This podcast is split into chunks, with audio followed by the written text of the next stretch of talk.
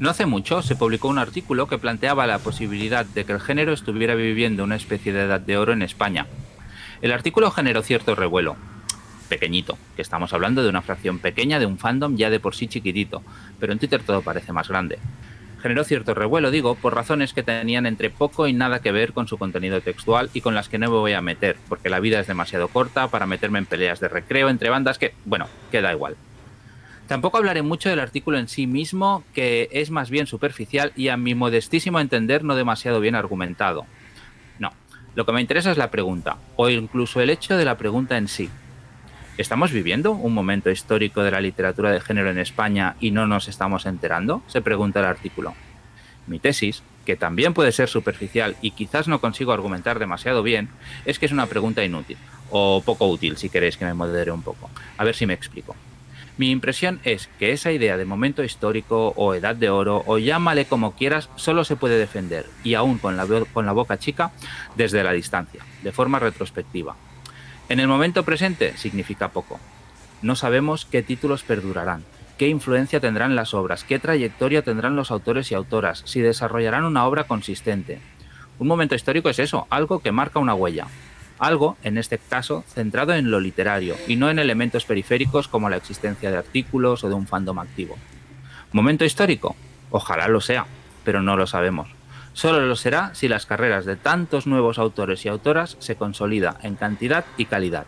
Un momento histórico no puede ser, para mí, una eterna cantera de nuevas promesas.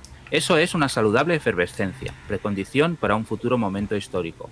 Pero no nos relajemos demasiado todavía. Thank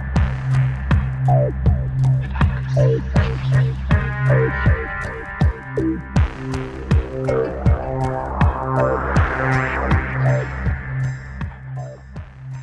Somos los tripulantes de Neo Nostromo.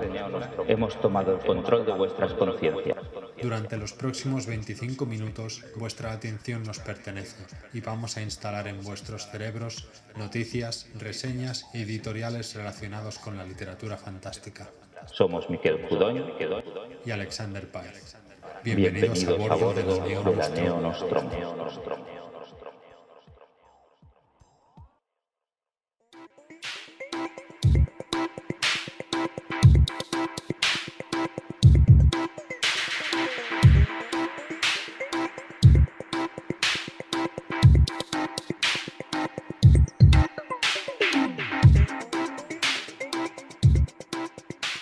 Bienvenidos al Neo Nostromo.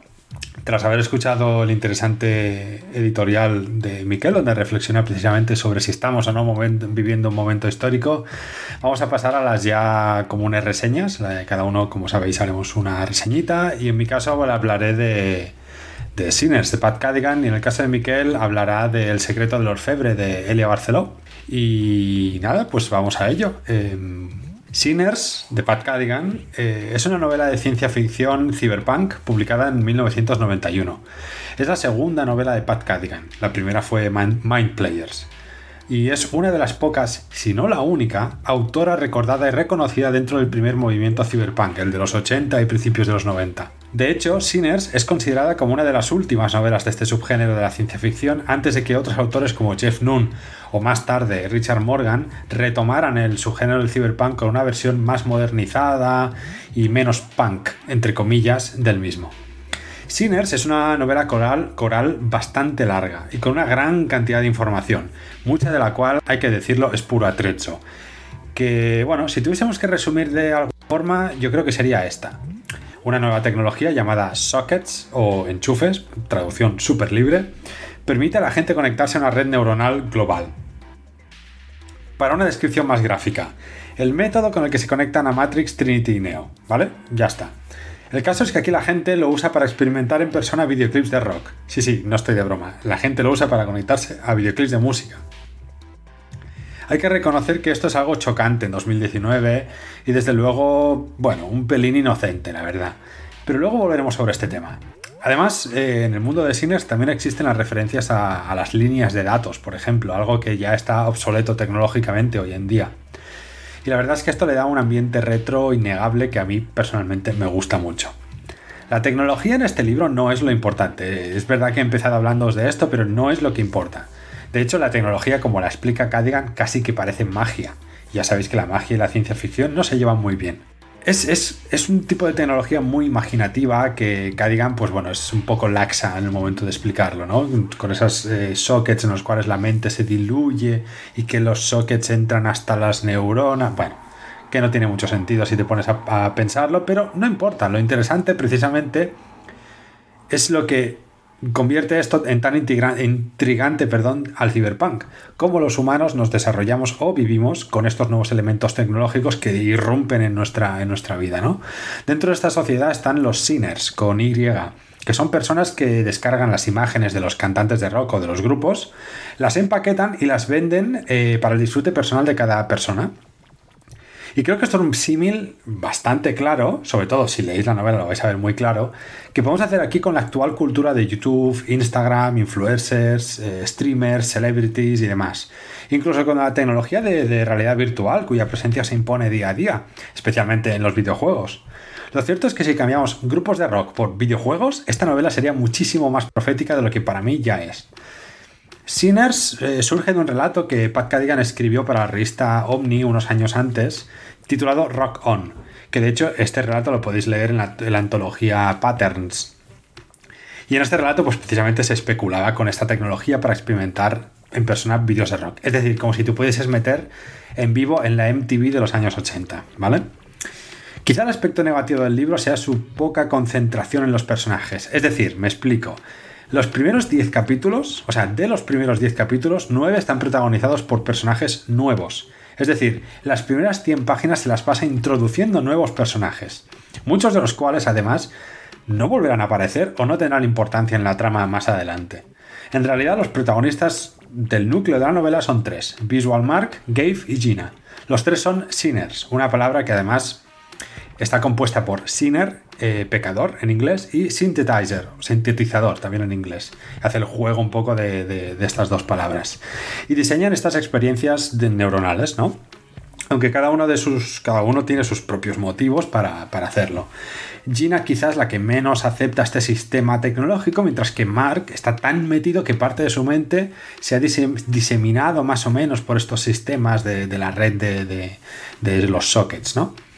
Las interacciones entre los personajes son extrañas y no ayuda mucho que Cadigan a menudo describe la realidad a través de la percepción alterada por las drogas de los personajes.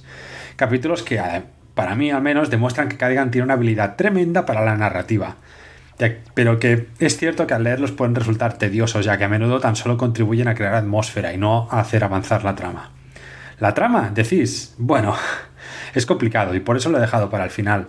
El libro está tan fragmentado y juega precisamente a confundir al lector, a sentir este agobio claustrofóbico que se convierte en algo un tanto impreciso. Podríamos decir que en realidad es bastante simple, ¿no? Y, bueno, ¿por qué no decirlo un poco original? Una gran corporación quiere aprovechar la tecnología de los sockets con intenciones no demasiado éticas, y podríamos resumirlo un poco así. Pero estaría faltando a la verdad y en realidad hay mucho más. Pero además también Cadigan introduce los virus en esta red neuronal y aquí está uno de los puntos fuertes del libro. Me, cuesta un poco seguir comentando cosas concretas de esta novela sin entrar en muchos detalles o destripar cosas de la trama que creo que es, que es bonito descubrir por uno mismo, ¿no? Eh, es cierto que Sinners es una novela muy noventera, muy punk y muy poco amable con el lector. Es dura, es complicada de seguir, el inglés necesario es bastante alto y requiere de paciencia e interés por parte del lector. Pero creo que la sensación final es muy gratificante. Es un libro desafiante y escrito por la única autora que llegó a la antología Mirror Shades, la famosa antología de los mejores autores del cyberpunk. Un libro que no hay que olvidar, atrevido y poco convencional para mi gusto. Es una lástima que eh, Cadigan dejara su producción en la década de los 90 y desde entonces haya dedicado a escribir esporádicas novelas de algunas franquicias concretas. Me hubiera gustado muchísimo seguir leyendo sus historias especulativas. Muy bien, me parece que, has explicado súper bien el libro y que has hecho muy buena reseña. El, yo, también lo he leído porque, bueno, no en, el, momento que salga el podcast aún no lo habremos hecho, pero habrá un spoiler club dedicado al libro en el cual pues nos pelearemos ah, en torno a él, yo pienso. Sí, seguramente. sí, ¿no? Pero que dices tú que es un libro complicado y, y yo es uno de aquellos ejemplos que hay pocos para mí, ¿eh? de, novela fallida que hay que leer. O sea, yo creo que tiene muchos problemas, que como novela falla en muchos sentidos, pero que es un libro fascinante y que es lo que dices tú. Al final el regusto que te deja o, la sensación de haberlo leído es, ostras, qué bien que lo he leído. Mm. Es muy, muy buen exponente del cyberpunk. Casi todos los tropos que luego, pues se convertirían en tropos, ¿no? En este momento no lo son exactamente porque aún no se han establecido como tales. Eh, los va utilizando con muy bien. Yo, también me llama mucha atención lo muy punk que es. Y una cosa que se ha dicho muchas veces del cyberpunk, ¿no? Que, en tronco está muy relacionado con el posmodernismo literario. Yo creo que hmm, aquí se nota mucho, sobre todo en, las, en los fragmentos de, las drogas. Yo creo que esto se ve mucho en, lo que escribía también Gibson en Neuromante o en, eh, quemando, quemando carbono, ¿era? Quemando cromo, ¿no? Cromo, correcto las, las, escenas de drogas las escenas psicodélicas son muy de posmodernismo que, pretendía. Bueno, para, yo, lo he llamado en la reseña punk, pero sí, si le quieres decir un poco más guay es posmodernismo literario, sí, sí. Bueno, ah, yo, pensaba que lo del punk lo decías, yo, la veo muy, muy punk la novela, pero por la parte de personajes, o sea, por la parte de personajes adictos, de, vuelta de todo, que pasan de la sociedad que les, que les envuelve, eh, que viven su mundo. Para mí el ah. punk está ahí, en este caso, y el posmodernismo tiene más que ver con el estilo de la prosa de ella, ¿no? Con la forma narrativa. Sí, sí, pero básicamente, o sea, estoy de acuerdo, es, exactamente lo mismo que quería decir. Vale, y me gustaría que, más o menos salen al mismo tiempo, me parece que sale primero el anime o el, bueno, el manga en este caso y después la novela, ¿no? Pero tiene puntos en común también con Ghost in the Shell, ¿no? Sin estar enfocado tan. Bueno, claro, es que sí. Bueno, Ghost in the Shell es posterior tanto a esta como a Neuromante, pero yo creo que Ghost in the Shell bebe más de Neuromante. Que de hecho, bueno, tiene eh, Sinners y Neuromante tienen en común lo de conectarse cranealmente, ¿no? Con un enchufe a la red es, una cosa que utilizan los dos, ¿no? Tanto Sinners como Neuromante. Pasa que aquí es quizá mm, se centra mucho más en describirlo de una manera un pelín más esotérica, creo yo. No sé cómo decirlo. bueno, sí. más tiene un punto místico de...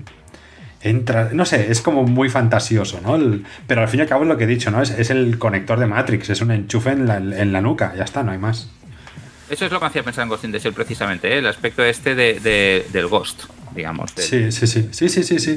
Que de hecho, bueno, uno de los personajes pierde un poco este ghost en la red, ¿no? Que es, bueno, Visual Mark tiene este punto de que su mente lleva tanto tiempo metido y conectado que su mente está un poco diluida, por decirlo de algún modo. Y no digo más porque si no voy a... No, no, no.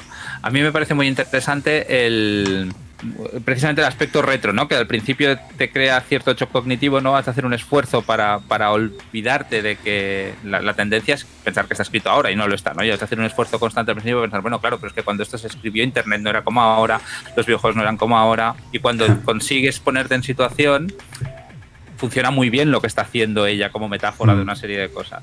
Sí, sí, sí. Además, yo creo que tiene, yo sé, creo que tiene una lectura actual, que es la que he comentado también en la reseña, de, de los influencers o del, paquete de contenido visual en el cual nos, sumergimos y nos quedamos ahí. Es cierto que es un poco naif lo de no, solo vídeos de rock.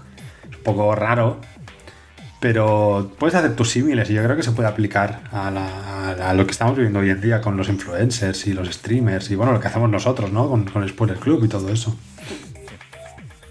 estoy muy de acuerdo con tu reseña, pero, pero creo que es una novela relevante dentro del género y que, y que mm. no se le puede discutir su importancia y que de hecho se le muy a gusto a dosis pequeñas. O sea, tienes que. Yo era un libro que de vez en cuando me dejaba sin aliento y decía, bueno, ahora tengo que parar un rato, pero, pero que vale mucho la pena leer. Sí, sí, sí. Vale, no tengo más comentarios. Pues adelante con, con tu reseña.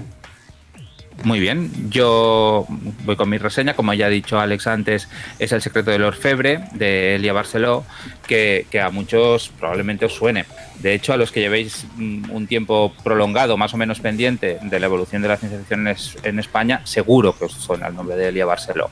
Uh, Elia es uno de los principales nombres de, los primeros pasos del género en nuestro país y yo creo que prueba viviente de que las mujeres no solo escriben ciencia ficción, sino que la escriben del más alto nivel y que llevan haciéndolo desde el principio.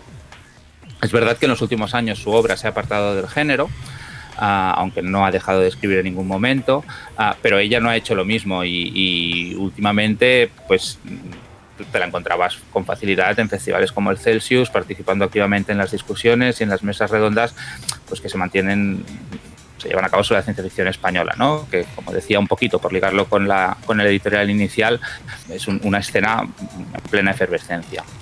Hoy viene a cuento hablar de ella porque se han recuperado, ¿no? Hablaríamos de recuperación barra reivindicación de, de dos de sus obras más emblemáticas. Una es la novela Consecuencias Naturales, que originalmente fue publicada en 1991 y que ahora ha reeditado la editorial Crononauta.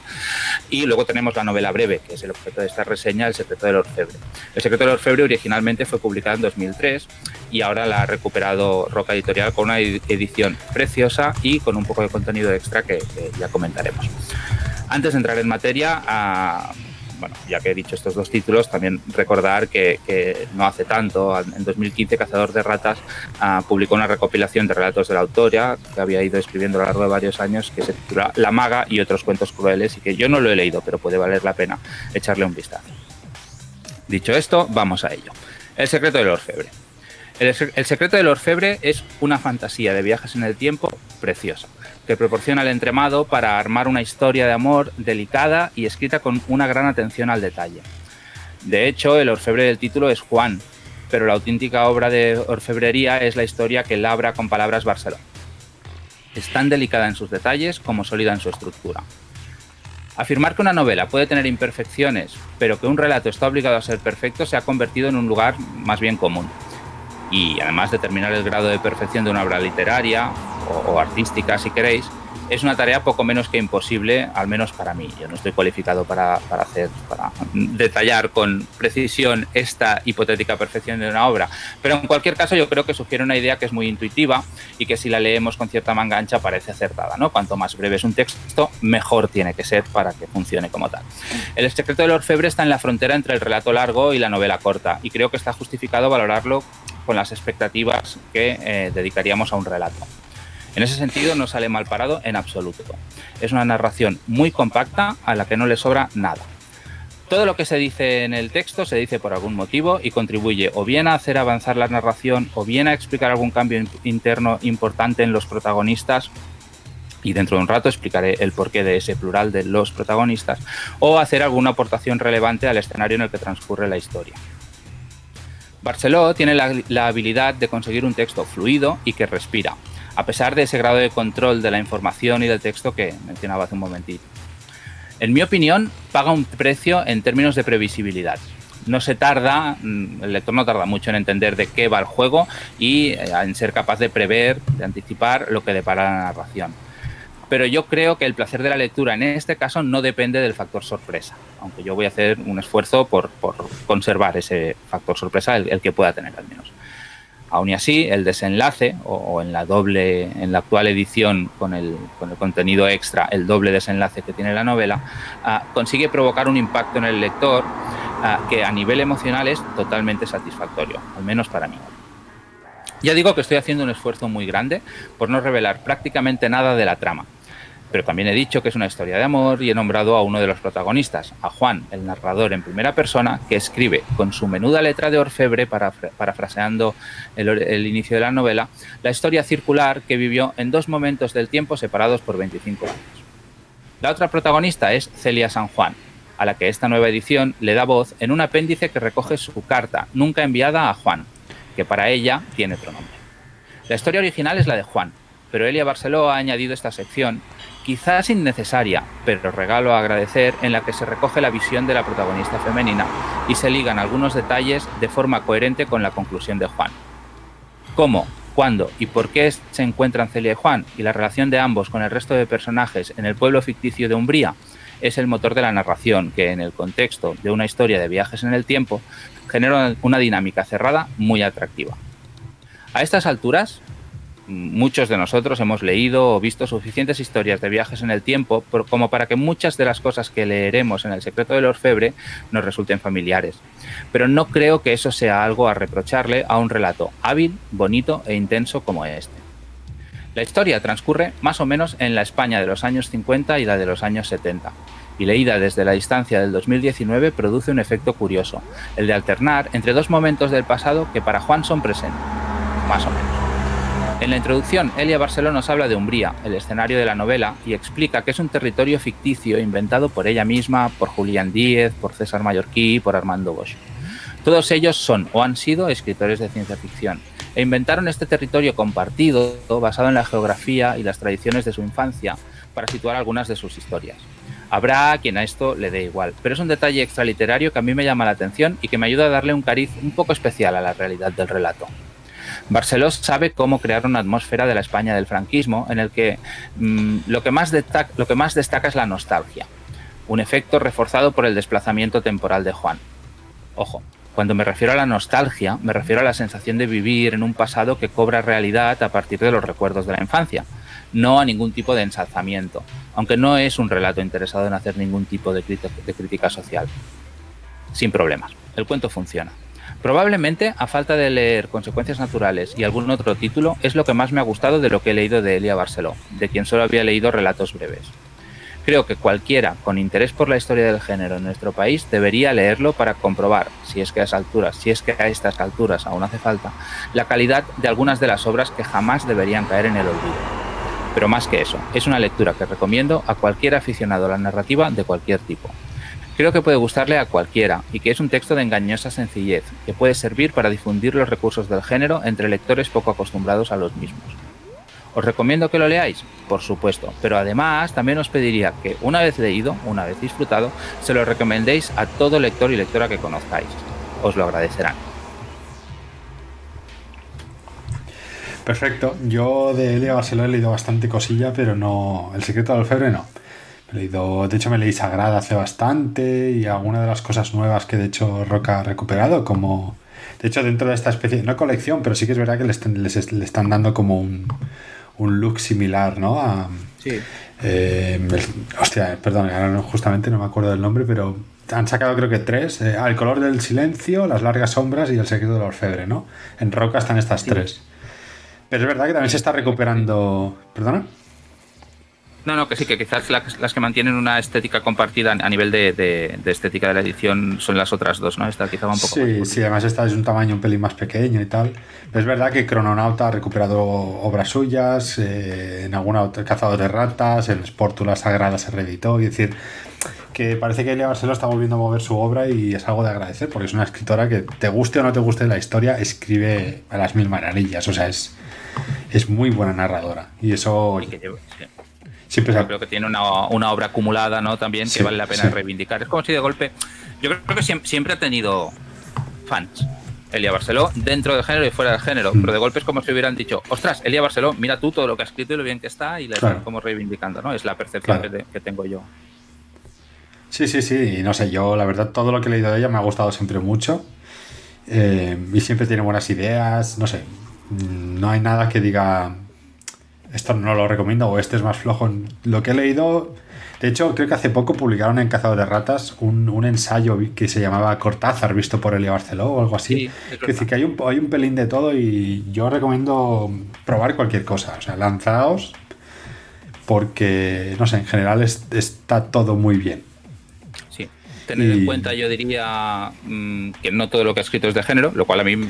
No, no, no, y de hecho ha escrito juvenil, ha escrito infantil. De hecho tiene una, saga de juvenil que creo que el tercero no se llegó a publicar en papel, Anima Mundi.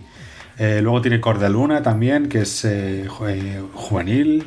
luego tiene eso, ciencia ficción no dura, pero ciencia ficción bastante, que es, bueno, sagrada, que son relatos. No sé, tiene un poco de todo. Y bueno, yo recomiendo mucho. Es una, es una autora que yo siempre hago muchos paralelismos con Susana Vallejo a nivel de versatilidad, del tiempo que llevan escribiendo, de la cantidad de obra acumulada, de, de, temas en los cuales se sienten interesadas al menos en su obra y tal. Y bueno, en general son de eso. Elia Bastera me parece una, una autora, vamos, bandera de, de, lo que antes que hablabas en tu editorial, ¿no? De, si vemos un momento de oro o no. Si alguien va a sobrevivir a ese momento de oro histórico o lo que sea, va a ser elevárselo seguro, entre otras, ¿no? Pero. Claro, porque es, que a eso me refería un poco, ¿no? Que para mí un momento de oro era, no, no, no, mirad, mira cuánta gente hay ahora escribiendo primeras novelas. Eso no es un momento de No, no, los que van a perdurar. Mirad, qué trayectoria lleva esta persona hace 15 eh, años, hace, ¿no? Es eso lo que... Correcto. Que igual esto luego se convierte, ¿eh? pero... Pues bueno, no, creo que no tengo nada más a comentar. Estoy bastante de acuerdo con tu reseña y la verdad es que me voy a ir a ver si el libro lo venden en digital para, para leérmelo lo antes posible porque me han entrado muchas ganas de. Sí que lo, sí que lo venden en digital. pues mira, perfecto. Diría. Además es, es, breve, ¿no? Es bastante corto. Sí, sí, es, en, bueno, dos, tres tardes. Es decir, que tampoco se trata de, engullirlo sin saborearlo, pero, pero es muy cortito. Pues nada, eh, yo no tengo nada más que añadir. Si quieres ir ahí a la conclusión. Pues voy, eh, toca como siempre una frase, una cita de, algo relacionado con el género, ¿no? Y en este caso, como yo había hablado de viajes en el tiempo, me ha hecho ilusión eh, citar eh, una novela que en realidad la novela no me gusta mucho, pero que tiene algunos trozos que sí que valen la pena, ¿no? Y que es el 22-11-63 de Stephen King, que va de, viajes en el tiempo. Y cito un trocito de diálogo. Es, sí, pero ¿y si vuelves atrás y matas a tu propio abuelo? Me miró de hito en hito, perplejo. ¿Por qué coño ibas a hacer eso?